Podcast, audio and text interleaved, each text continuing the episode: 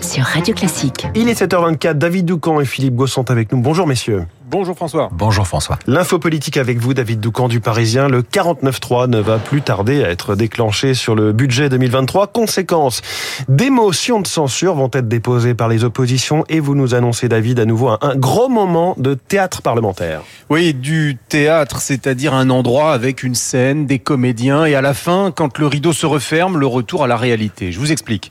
Lorsque le gouvernement utilise le 49.3, il engage sa responsabilité. Cela signifie que si une motion de censure est déposée puis adoptée, le gouvernement tombe. Alors, je vous le dis d'emblée, le risque est faible. Le RN a annoncé qu'il déposerait une motion, mais qu'il ne voterait pas celle de la NUP, qui elle aussi s'apprête à déposer. De son côté, la NUP est divisée sur la conduite à adopter au sujet de celle du RN.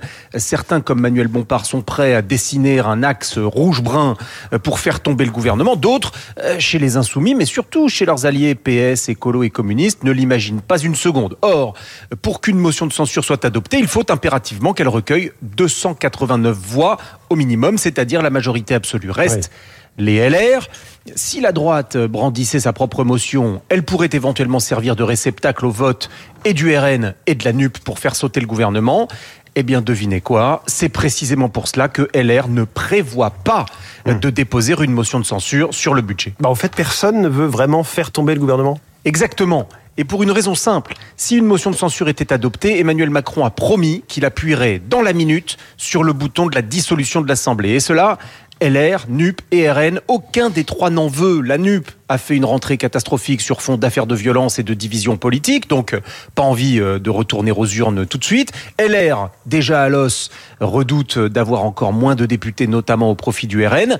Quant au RN, la situation actuelle lui va très bien. 89 députés, une petite entreprise de notabilisation avec en ligne de mire 2027. Nous aurons donc droit au petit théâtre des motions de censure avec cri d'orfraie sur la démocratie piétinée et le Parlement bafoué. Mais lorsqu'il s'agira de faire tomber le gouvernement, sauf énorme surprise, il y a de grandes chances que les comédiens rentrent en loge. Le théâtre politique dans l'info politique de David Doucan. Merci David. On vous lit aussi chaque matin dans le journal Le Parisien. Philippe Gau, un nom revient à la une de nos quotidiens ce matin.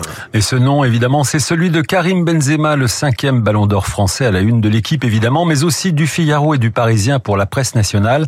Benzema également à la une de la plupart des quotidiens de la presse régionale, du Progrès aux Républicains Lorrains, qui en font leur manchette, en passant par la Marseillaise et la Provence, qui soulignent le rôle de Zinedine Zidane dans l'avènement de l'attaquant du Real Madrid. Dans la presse également ce matin, les tensions sociales en cette journée de grève nationale et le soutien de l'Iran à la Russie dans le conflit en Ukraine. Merci beaucoup Philippe Gau. La revue de presse complète, c'est chaque matin 8h30 sur Radio Classique.